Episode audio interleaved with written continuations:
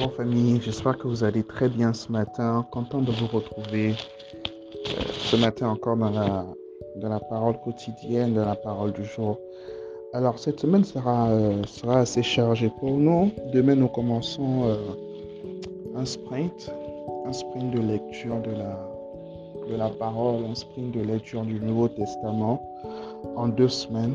Le but, c'est euh, de permettre à tout le monde, par la grâce de Dieu et par l'assistance du Saint-Esprit, de lire en fait tout le Nouveau Testament euh, au moins une fois. Donc, tu peux profiter, nous pouvons tous profiter de, de cette initiative, de cette, de cette direction du Seigneur pour lire le Nouveau Testament ensemble au moins une fois. Deuxièmement, également, nous aurons des temps de prière. Nous aurons des temps de prière cette semaine, mais les temps de prière à des heures particulières. D'accord?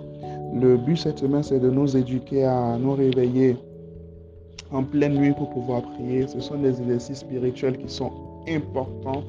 Comme je le dis souvent, que personne ne vous trompe par des déclarations simples. Euh, mais vous devez en fait euh, être concret dans votre vie spirituelle, être concret dans votre relation avec Dieu apprendre à chercher Dieu dans la prière. C'est extrêmement, euh, extrêmement important. Donc ce soir, ce lundi 28 euh, février, nous allons prier de minuit à 1h du matin.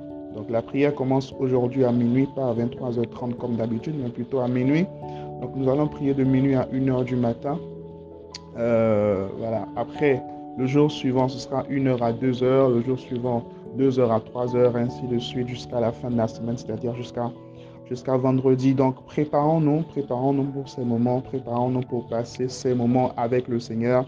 Préparons-nous pour ces moments euh, surtout de destruction des œuvres des ténèbres dans nos vies. Alors, ce matin, j'aimerais nous ramener, hein, et, je crois tout au long de cette semaine, on va en parler, l'importance de la méditation, de la lecture et de la méditation de la parole. D'accord? L'importance de la lecture et de la méditation de la parole. Alors je vais nous amener dans Josué chapitre 1er, le verset 8. La Bible dit que ce livre de la loi ne s'éloigne point de ta bouche.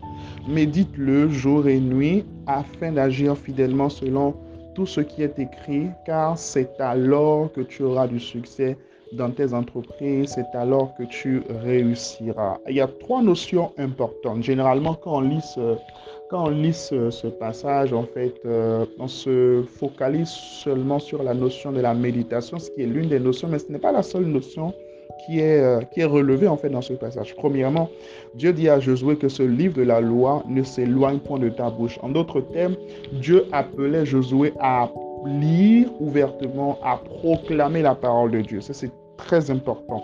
C'est d'ailleurs pour cela que nous aurons pour exercice chaque jour de 13h à 14h à partir de demain d'avoir un temps de lecture de la parole ensemble, d'avoir un temps de lecture en fait ensemble sur Telegram. D'accord? Il dit que ce livre de la loi ne s'éloigne pas de ta bouche. En d'autres termes, lis-le couramment, lis ce livre couramment. Lorsque Dieu parlait à, à Josué, il parlait en fait des cinq premiers livres euh, de la Bible hein, qui, rapportent les paroles, les commandements, les révélations que Dieu a données à Moïse. Ok, c'est ce qu'on appelle communément la Pentateuque. Ok, donc Josué devait lire en fait ce livre régulièrement, il devait le proclamer régulièrement.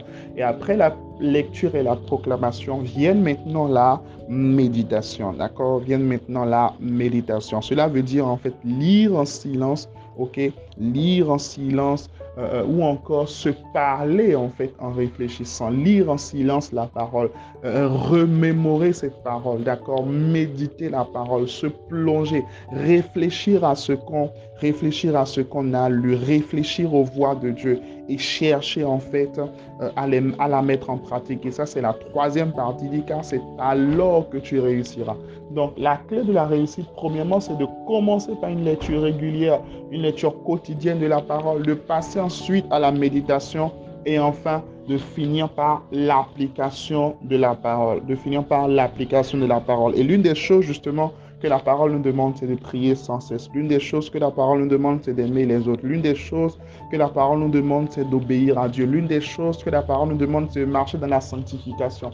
Donc, disons que tous ces, euh, euh, tous ces programmes, euh, toutes ces vertus ou encore tous ces principes ok, ne pourront pas être téléchargés, ne pourront pas être implémentés en fait dans notre vie si nous ne commençons pas déjà par la lecture, que nous ne passons pas par la méditation et que nous ne terminons pas par Amen. Donc, écrivons tous ensemble aujourd'hui, je lis, je médite et j'applique la parole. Amen. Je lis, je médite et j'applique la parole. Et je prie vraiment que cela soit notre partage au nom de Jésus. Que dans cette semaine de, transition, nous sommes au dernier jour de mois et demain nous démarrons un, un nouveau mois. Que cette semaine soit pour chacun d'entre vous une semaine de miracles au nom de Jésus. Que vous puissiez transiter des défis, des problèmes, des challenges en fait dans lesquels vous êtes actuellement vers de nouvelles grâces, vers de nouvelles faveurs, vers de nouvelles opportunités au nom de Jésus. Alors que nous nous engageons tous ensemble cette semaine à lire la parole, à la méditer et à prier de manière constante, à nous exercer à prier de manière régulière,